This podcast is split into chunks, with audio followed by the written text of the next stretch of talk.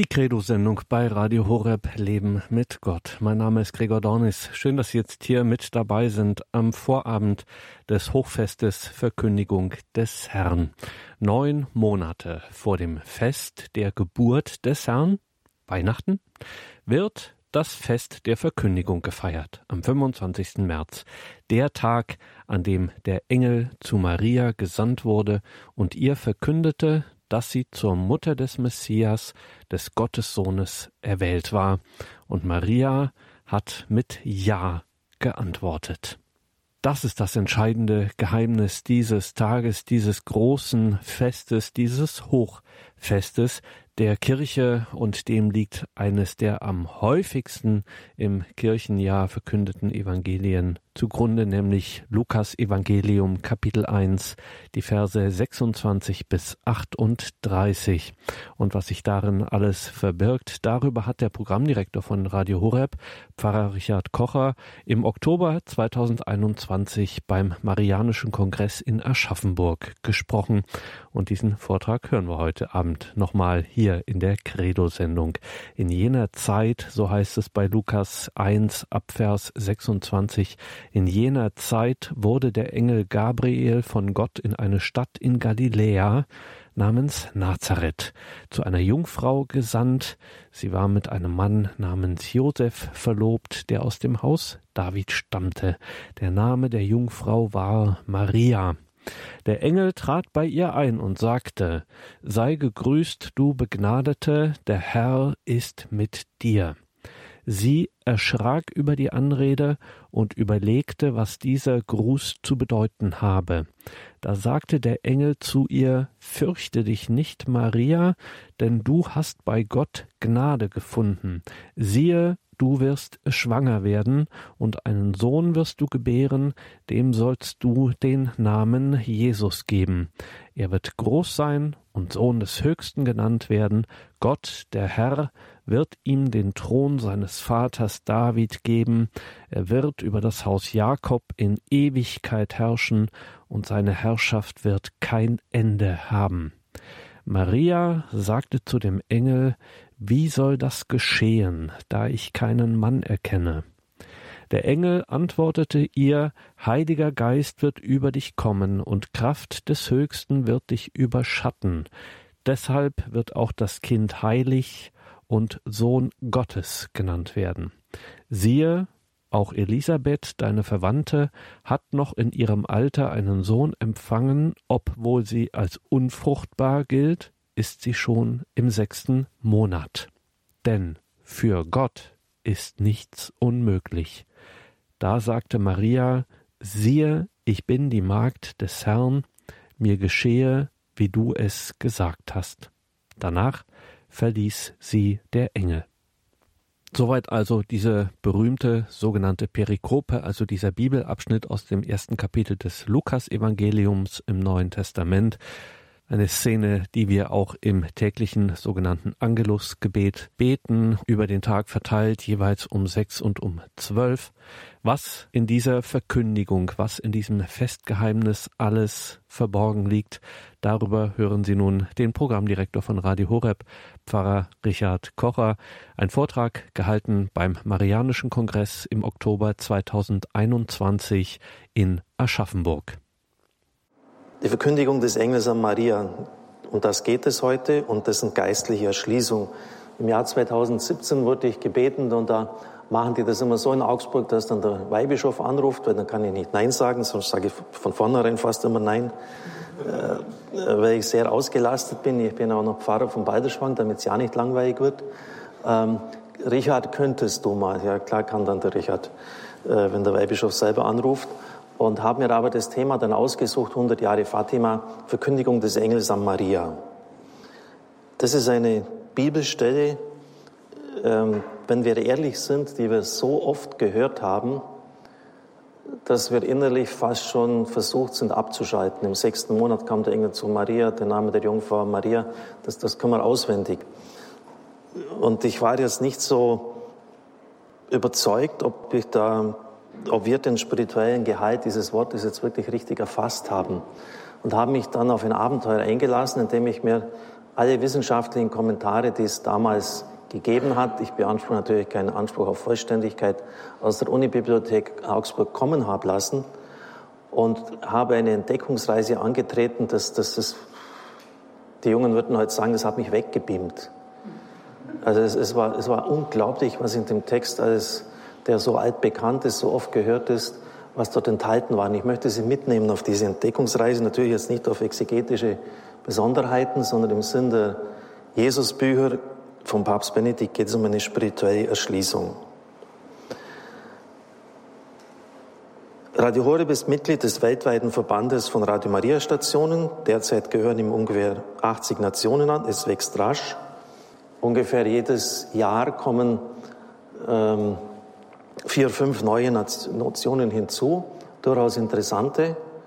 Äh, in diesem Jahr China mit Erlaubnis der kommunistischen Regierung dürfen wir per Internet von Rom aus ähm, ein Programm gestalten. Wir sind in Verhandlungen mit Vietnam, äh, im Gespräch mit Kuba, Bangladesch, in Luxor, Ägypten ist jetzt ein Studio aufgemacht worden. Also schon Nationen, wo man es nicht unbedingt von vornherein erwarten würde. Auf unserem Logo sehen Sie auch diesen Berg Horeb, der schaut in der Wirklichkeit tatsächlich so aus, von einer bestimmten Perspektive aus gesehen, aber es ist ja nicht zu übersehen, das M für Maria.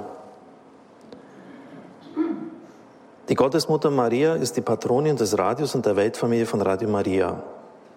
Ein lockerer Zusammenschluss, bei dem jede Nation für die ausgestrahlten Inhalte selbst verantwortlich ist. Fünf Grundbausteine haben wir. Vertrauen auf die Vorsehung Gottes, und das muss sehr stark sein. Denn wir, wenn Sie den Satmobil unten sehen, das ist komplett neu. Und wir investieren gewaltig.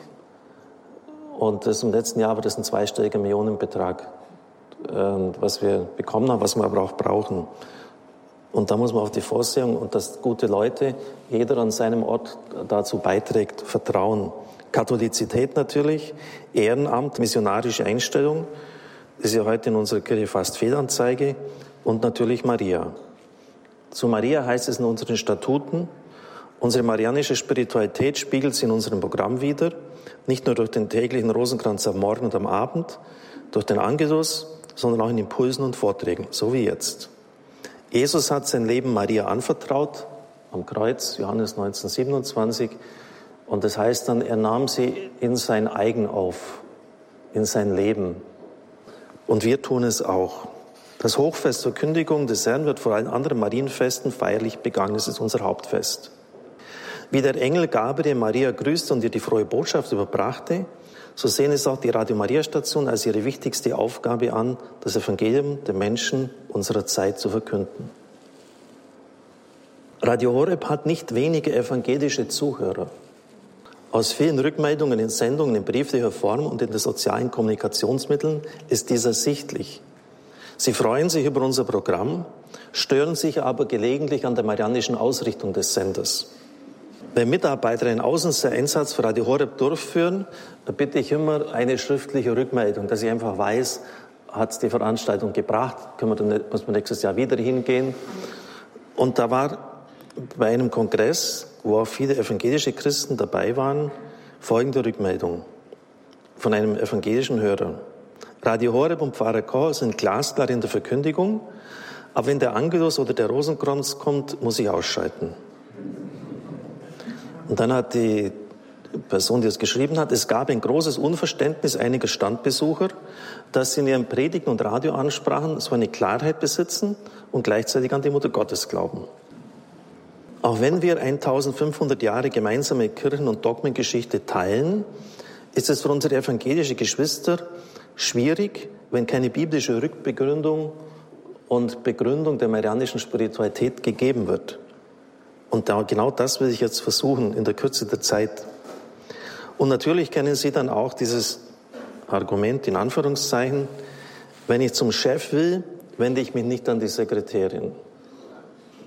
Es ist, erheblich, überheblich, diese Aussage, und es stimmt da von der Sache nicht. Versuchen Sie einmal zum Vorstandsvorsitzenden von Mercedes-Benz durchzukommen. Ohne die Sekretärin läuft da gar nichts.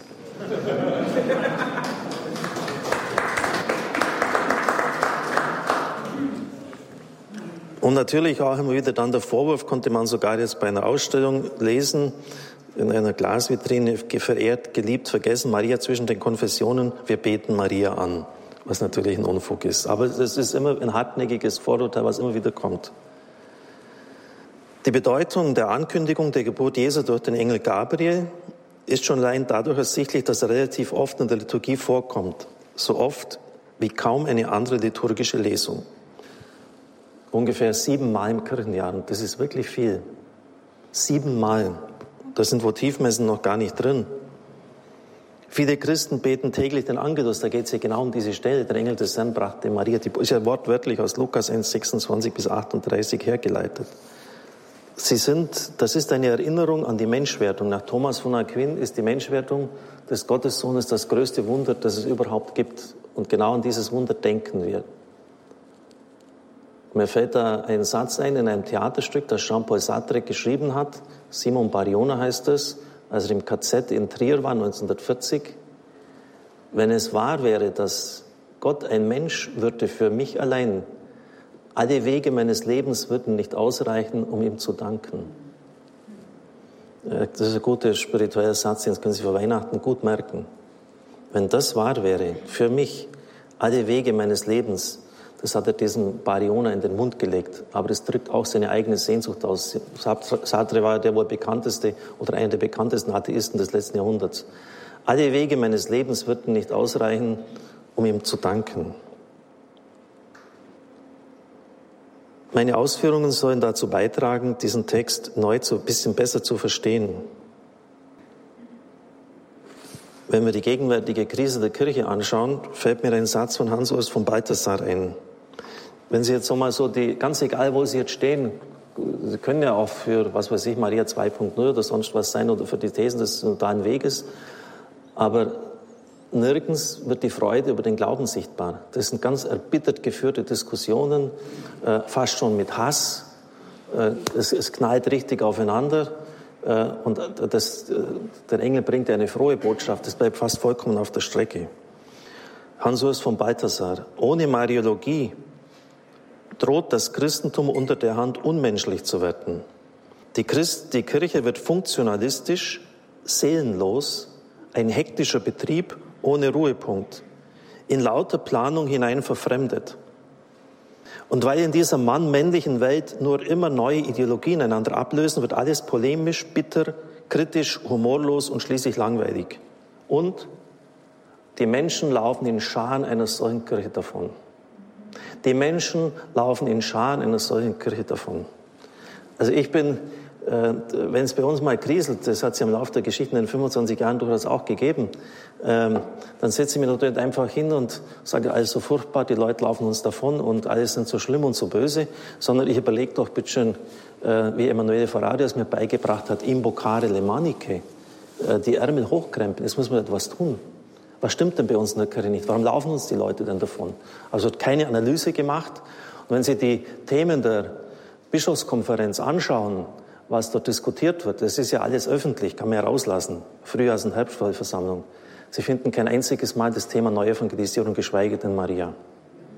Ein einziges Mal kam es vor, aber da wurde rein sachlich referiert, was alles dort auf dem Gebiet geboten ist.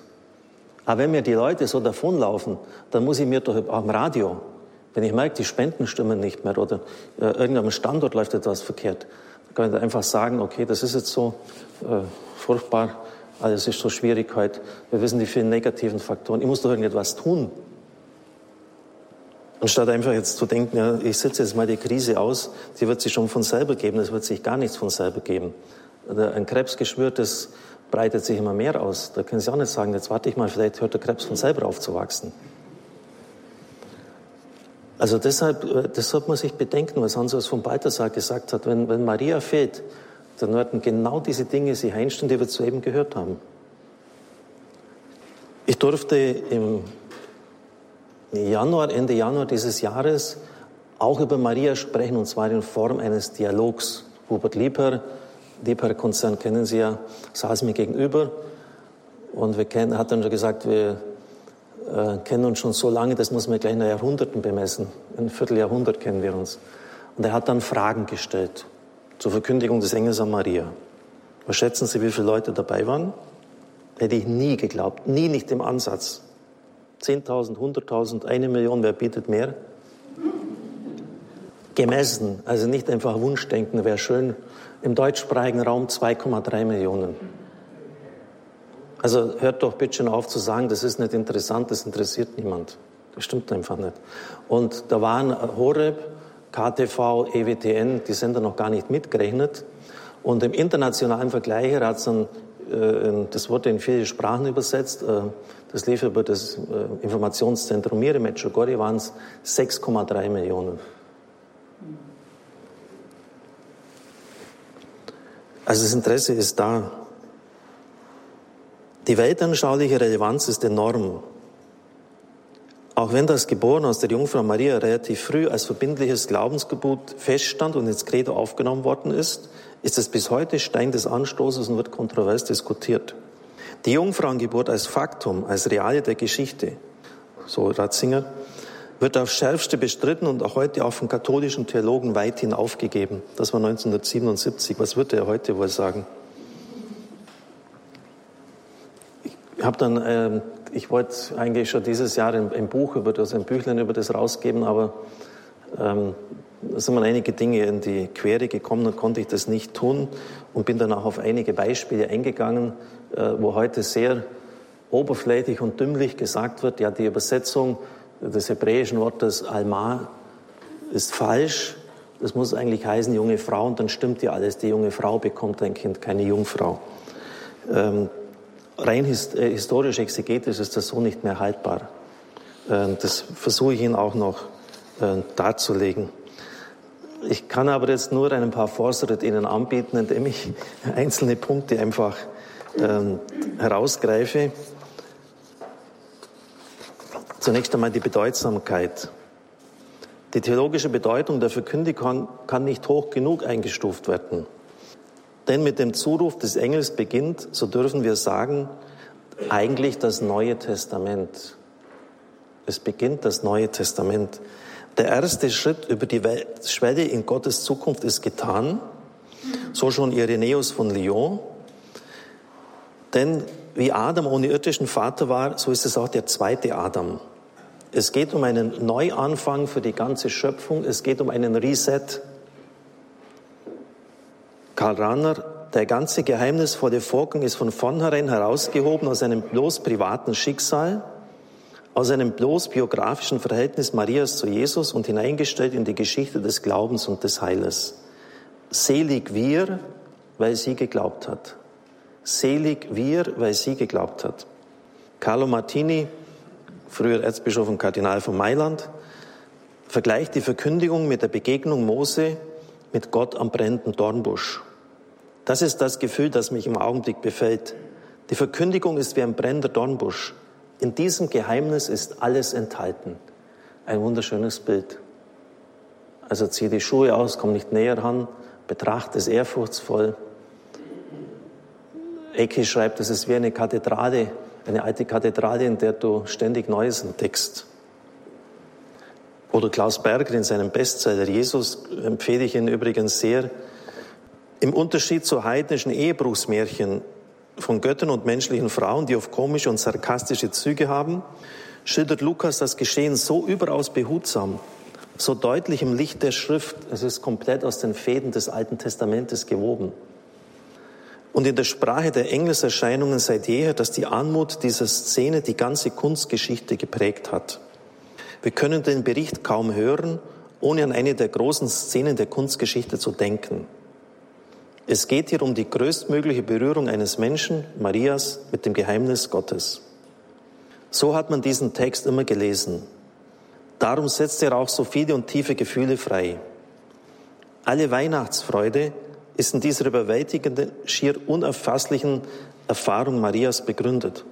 Oder im Anklang an das Tedeum formuliert, Gott hat es nicht verschmäht, in diesem palästinensischen Mädchen als seinem neuen Tempel zu wohnen.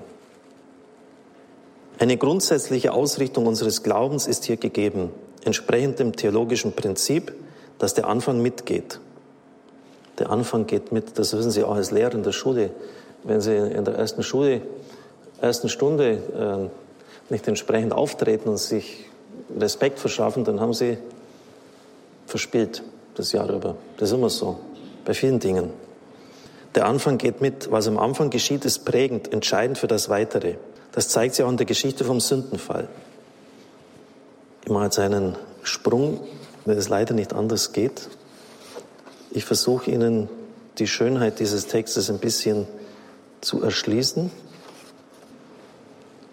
Und er trat bei ihr ein und sprach, sei gegrüßt, Begnadete, der Herr ist mit dir. Die Anrede des Engels an Maria ist dreigeteilt. Gruß, sei gegrüßt, Anrede, Begnadete, Kearitomene, griechisch, der Herr ist mit dir, Segenszuspruch.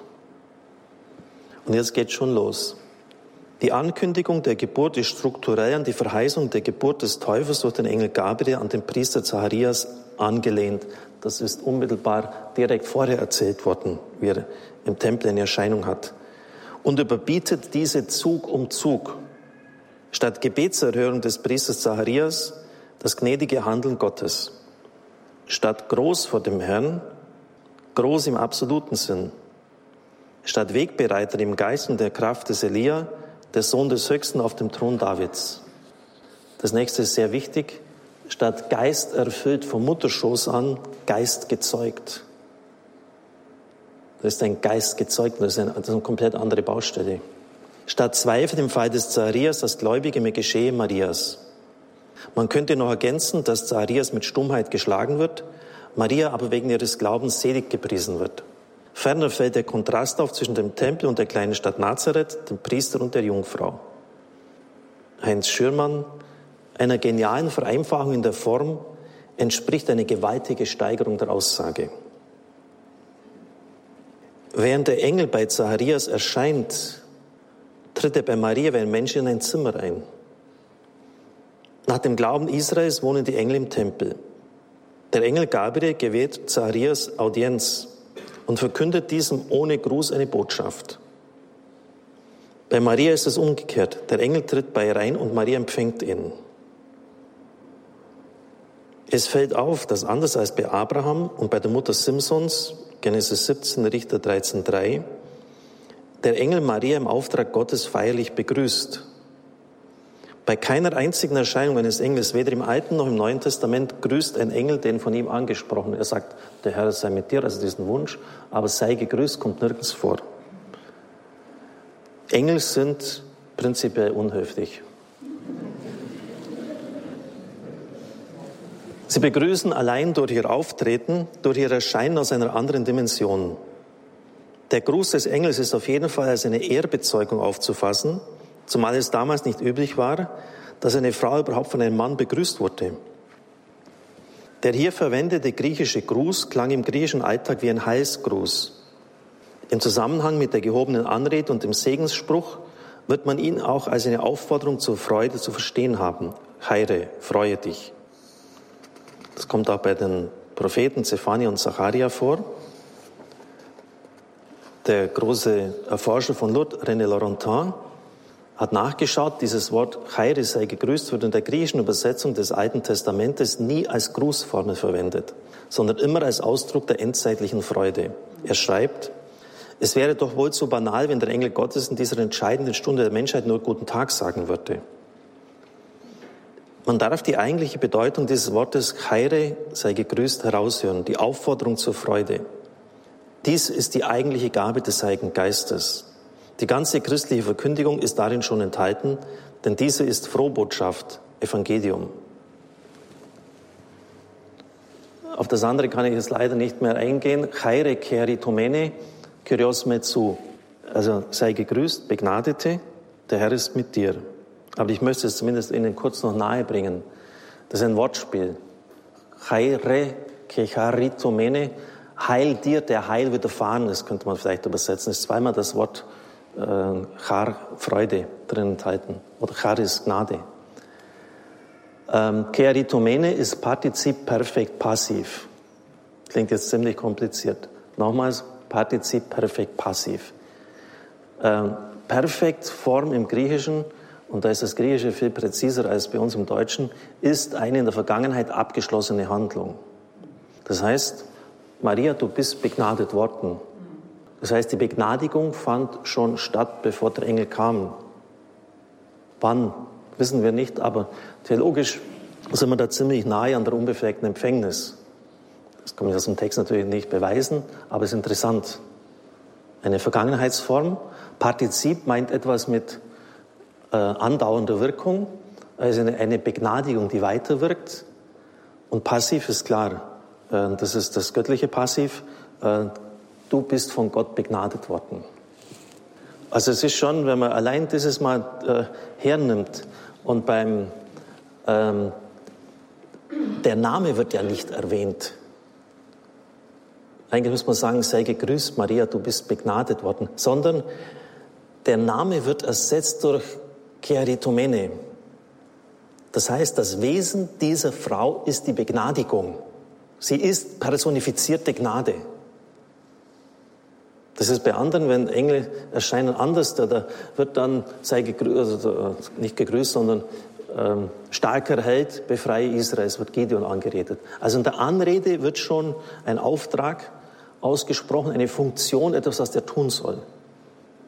Und das ist natürlich für evangelische Christen schon auch ein Weg, sola gratia, äh, nur durch die Gnade allein, die katholische Kirche sieht natürlich anders, ein Verständnis zu öffnen, weil es vollkommenes Geschenk der Gnade ist. Aber das nochmals, das Wesen dieser Frau ist Gnade. Papst Franziskus hat das auch sehr schön formuliert. Bleibend ist, und schon die Formulierung der Worte des Engels lässt uns verstehen, dass die göttliche Gnade bleibend ist, Partizipformulierung. Nicht etwas Vorübergehendes oder Momenthaftes, und deshalb wird sie niemals weniger. Sinngemäß könnte man also in umschreibender Form formulieren, Maria ist in der Vergangenheit begnadet worden, dieser Vorgang dauert an und ist von Gott bewirkt worden. Das ist alles im Griechischen ein einziges Wort hineingepackt. Ich habe es gleich geahnt, das wird schwierig mit der Zeit. Aber es ist mir, es ist mir wichtig, das äh, Ihnen zu vermitteln, dass Sie die Schönheit dieses dieses Textes erfassen. Ich mache wieder einen, einen großen Sprung. Ich möchte zumindest kurz auf, auf diese schwierige Stelle eingehen. Maria sprach zum Engel, wie soll das geschehen, da ich keinen Mann erkenne? Das steht so dort. Eigentlich müsste ich so sagen, da ich noch keinen Mann erkenne. Sie ist ja schon verlobt. Aber sie sagt kategorisch, da ich keinen Mann erkenne. Und es antwortete der Engel und sprach zu ihr dann, Maria begehrt kein Zeichen wie Zacharias, sie glaubt. Dieser stellt die Frage, woran soll ich erkennen? Es ist Ausdruck schuldhaften Unglaubens. Bei Maria sind die gleichen Worte, wie wird das geschehen, Ausdruck des fragenden Glaubens und daher legitim. Das Wie ist unverständlich, aber nicht das Das. Gleiche Sätze und Handlungen sind je nach der inneren Absicht Glaubens- und Unglaubenssätze oder Unglaubenssätze. Im Neuen Testament ist die Verkündigungsgeschichte der einzige Dialog einer vollkommenen Konsonanz von offenbarendem Gott und gläubigen Menschen, ohne irgendein vorgängiges Ringen des göttlichen Lichtes mit der Verdunklung eines Herzens mit Zweifel, Trauer oder Missverstehen. Theologisch gesehen ist die Verkündigung die österlichste aller Geschichten. Wenn Sie mal nachschauen im Alten Testament, Jeremia und, äh, seine Worte haben mir damals, als ich selber mit meiner Berufung gerungen habe, so aus dem Herzen gesprochen und sagt, ich bin noch so jung, ich kann nicht reden, such dir einen anderen. Dass ich mal so viel reden würde, hätte ich mir nie gedacht.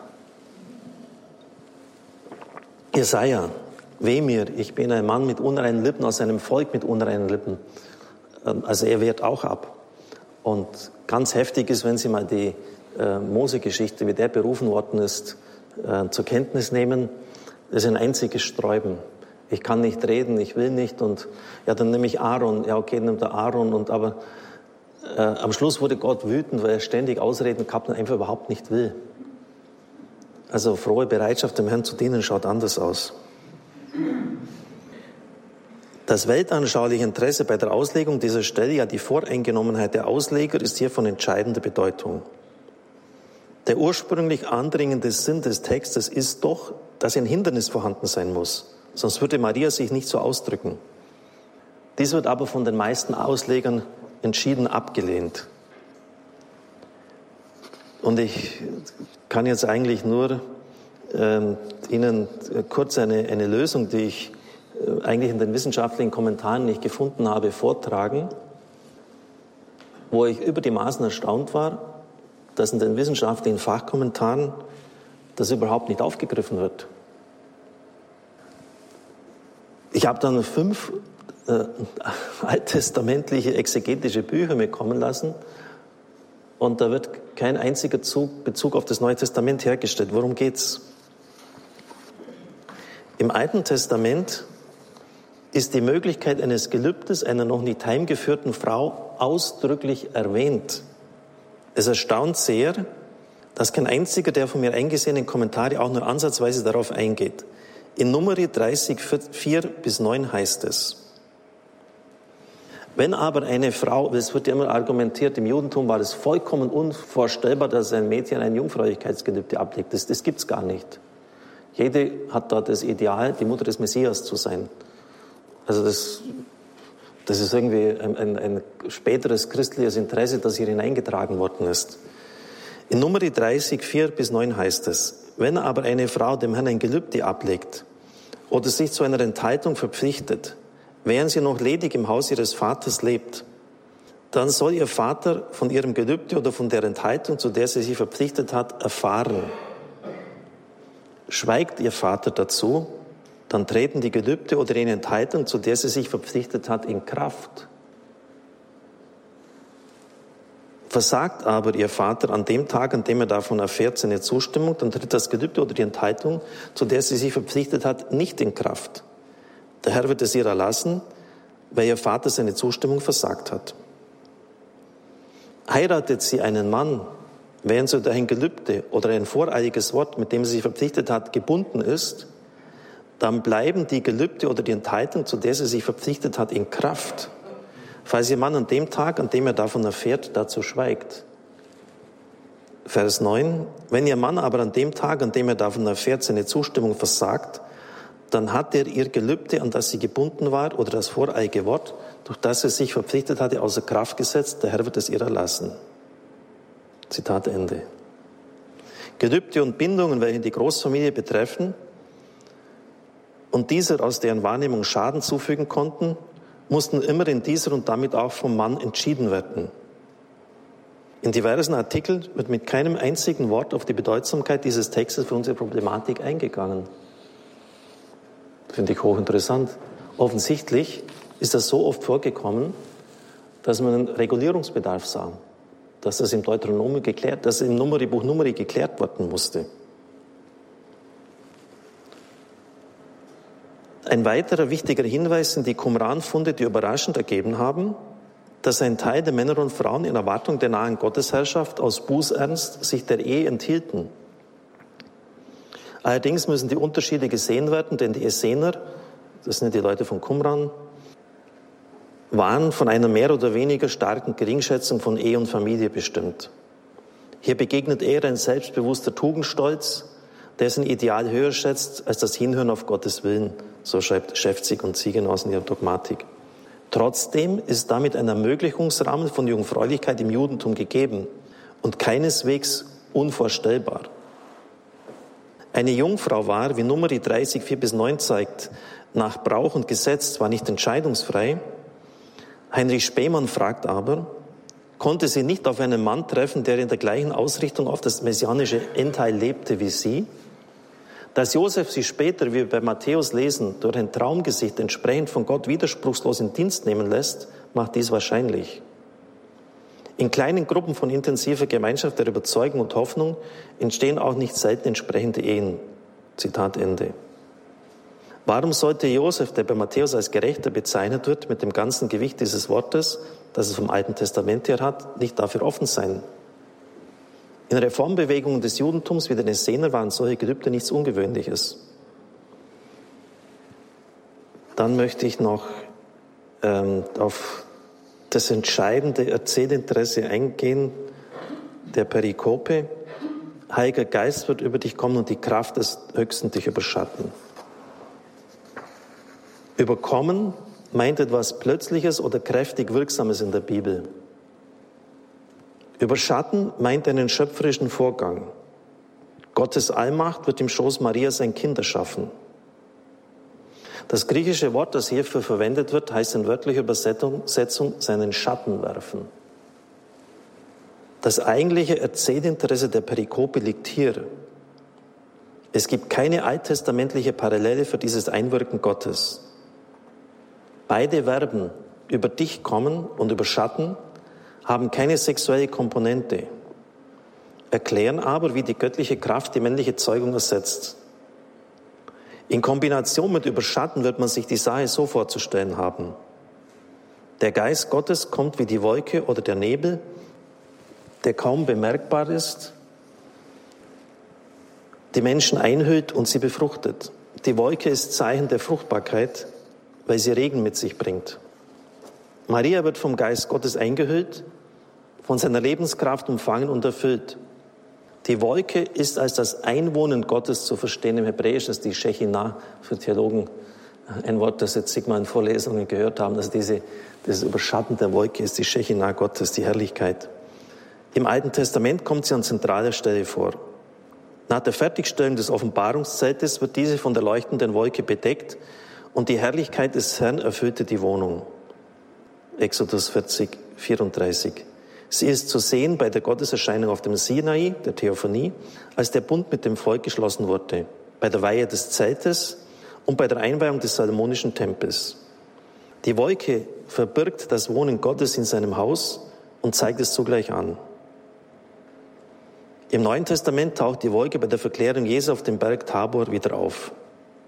Der Ausdruck Kraft des Höchsten überschatten ist der Kulttheologie des alten Bundes entnommen. Damit ist klar, Maria ist das heilige Zelt, über dem Gottes verborgene Herrlichkeit Gegenwart wirksam wird. Und damit braucht man eigentlich nicht mehr eine Begründung fragen äh, in der Bibel, warum Maria wichtig ist. Wenn, über, wenn sie jetzt das, das Zelt ist, der Tempel, das, und das in eine Linie vom Alten auch mit, den, mit der Terminologie hergerückt wird, es bleibt somit alles im Bereich jüdischer Frömmigkeit und Formulierungen und übersteigt es trotzdem. Das Geborenwerdende, so heißt es wörtlich übersetzt, Genomene, wird als heilig bezeichnet. Die Heiligkeit Jesu wird bis in die Ursprünge seines Wesens in Gott verankert.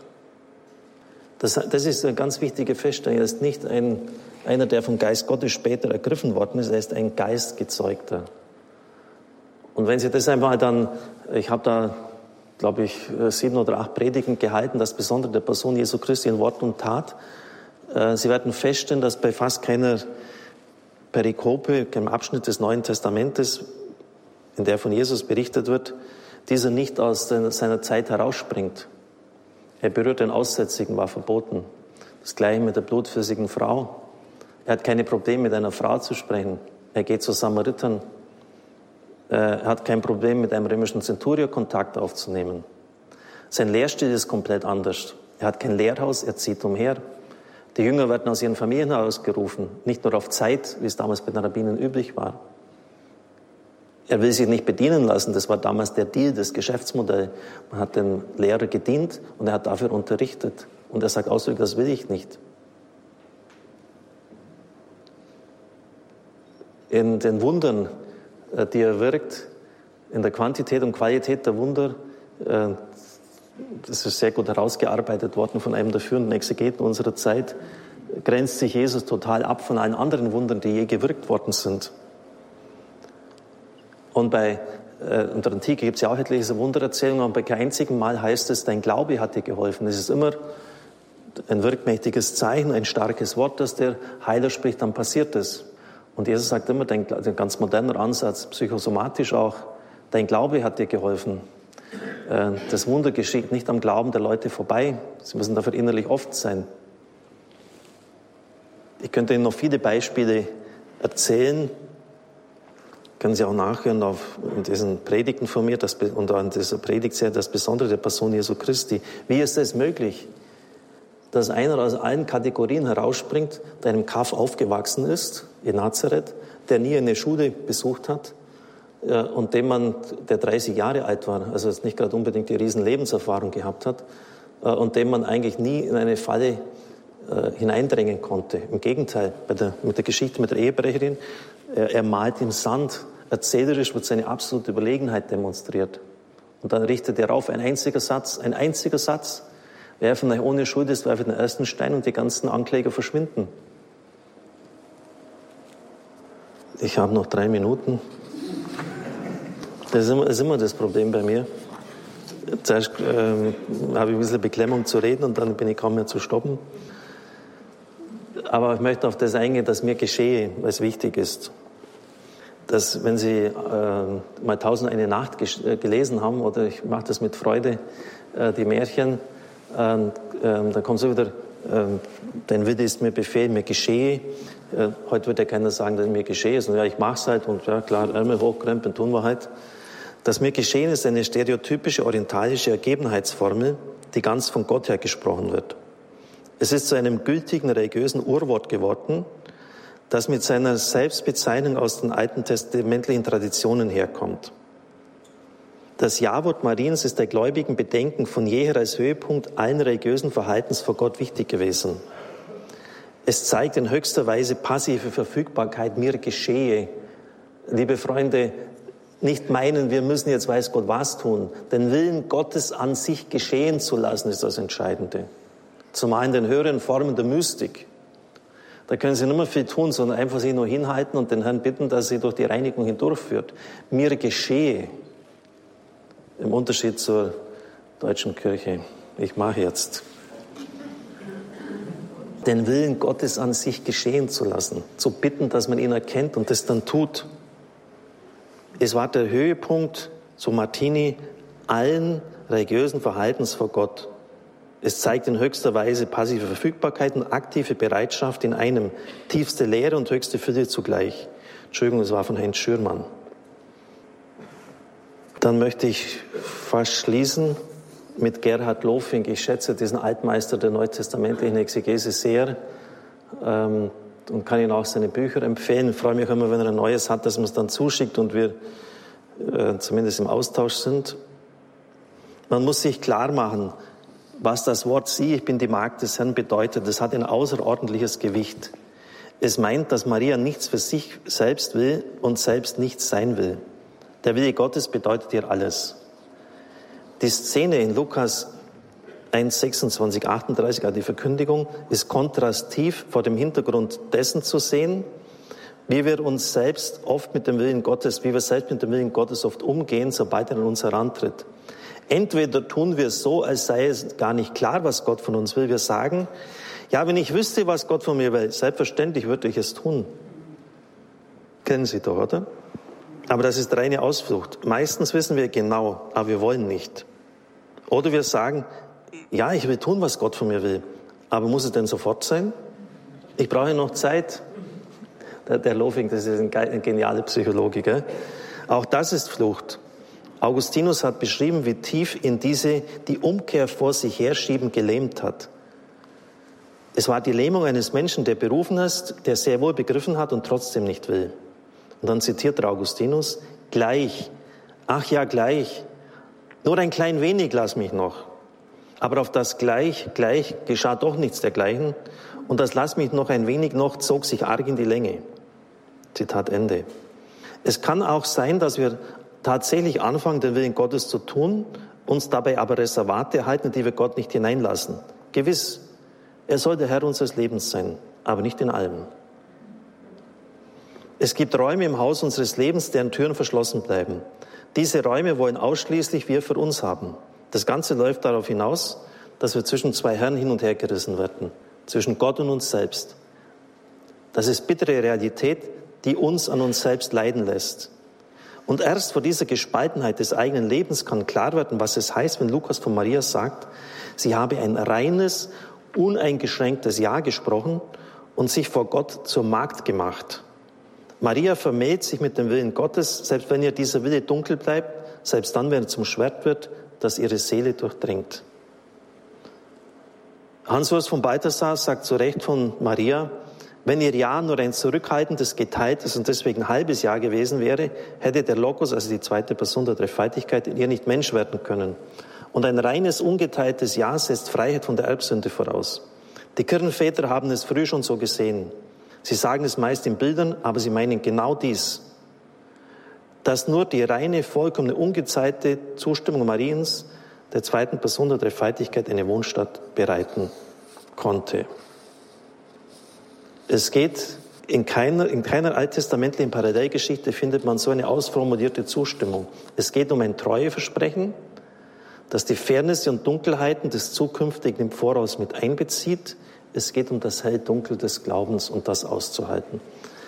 Ich bin am Schluss, möchte aber noch, man könnte noch vieles dazu sagen. Ich möchte Sie einfach einladen, ähm, hören Sie das, das war jetzt wirklich ein paar Fortschritte durch, durch die Verkündigung hindurch. Äh, Sie können Sie alles nachhören. Ich möchte aber zum Schluss noch etwas ganz Praktisches eingehen, nämlich auf, an die Weihe an die Gottesmutter Maria. Im Sinn von Ludwig Maria Gringe und von Montfort, das äh, mag vielleicht ein bisschen barock formuliert sein in seinen Büchern, in diesem goldenen Buch.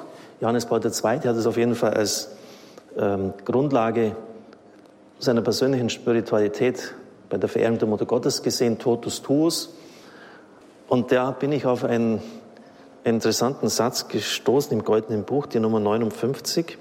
Nicht ohne Grund nimmt man an, dass Gott gegen das Ende der Zeiten, der Mann hat im 18., 19. Jahrhundert, wenn ich recht bin, gelebt, vielleicht eher als man gemeinhin meint, wird Gott große Männer erwecken, voll des Heiligen Geistes und des Geistes Mariä. Durch sie wird die himmlische Herrin Wunderbares in der Welt wirken, um die Herrschaft der Sünde zu brechen und das Reich Christi ihres Sohnes auf den Trümmern einer verkommenen Welt wieder aufzurichten. Wow. Was müssen die für eine Kraft haben, die Herrschaft der Sünde zu brechen? Und das Reich Gottes auf den Trümmern einer verkommenen Welt wird wieder neu aufgerichtet werden.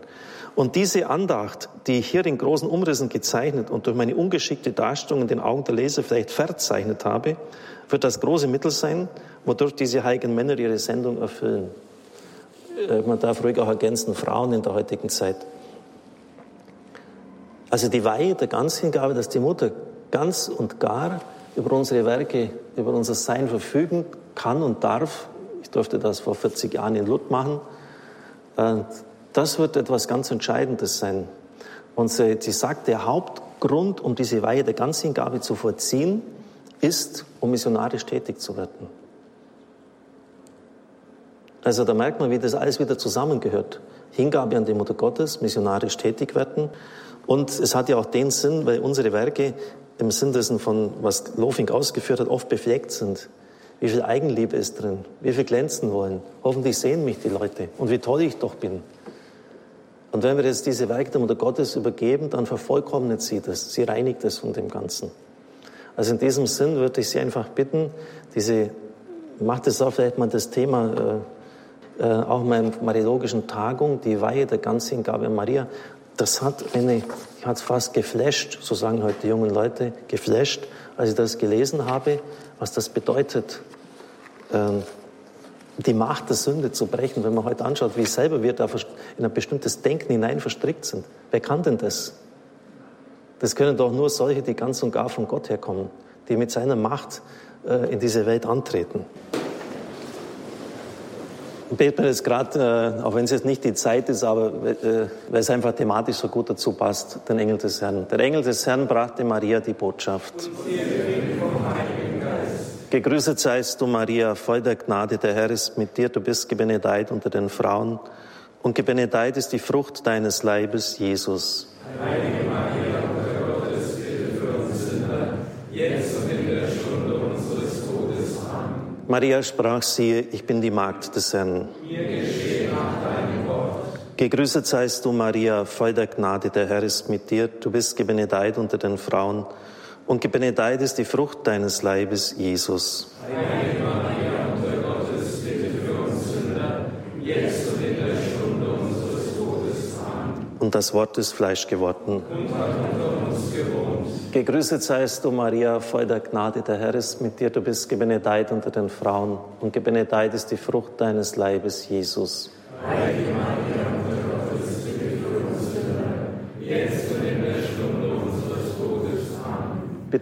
o heilige Gottesmutter. Lasset uns beten, allmächtiger Gott, gieße deine Gnade in unsere Herzen ein. Durch die Botschaft des Engels haben wir die Menschwerdung Christi, deines Sohnes, erkannt. Lass uns durch sein Leiden und Kreuz zur Herrlichkeit der Auferstehung gelangen. Darum bitten wir durch Christus, unseren Herrn. Amen.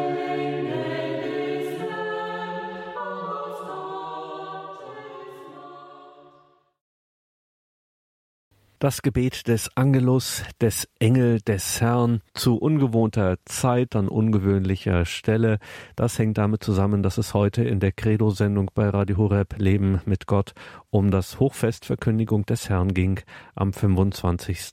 März. Sie hörten einen Vortrag des Programmdirektors von Radio Horeb, Pfarrer Richard Kocher, einen Vortrag, den er gehalten hat im Oktober 2021 beim Marianischen Kongress in Aschaffenburg.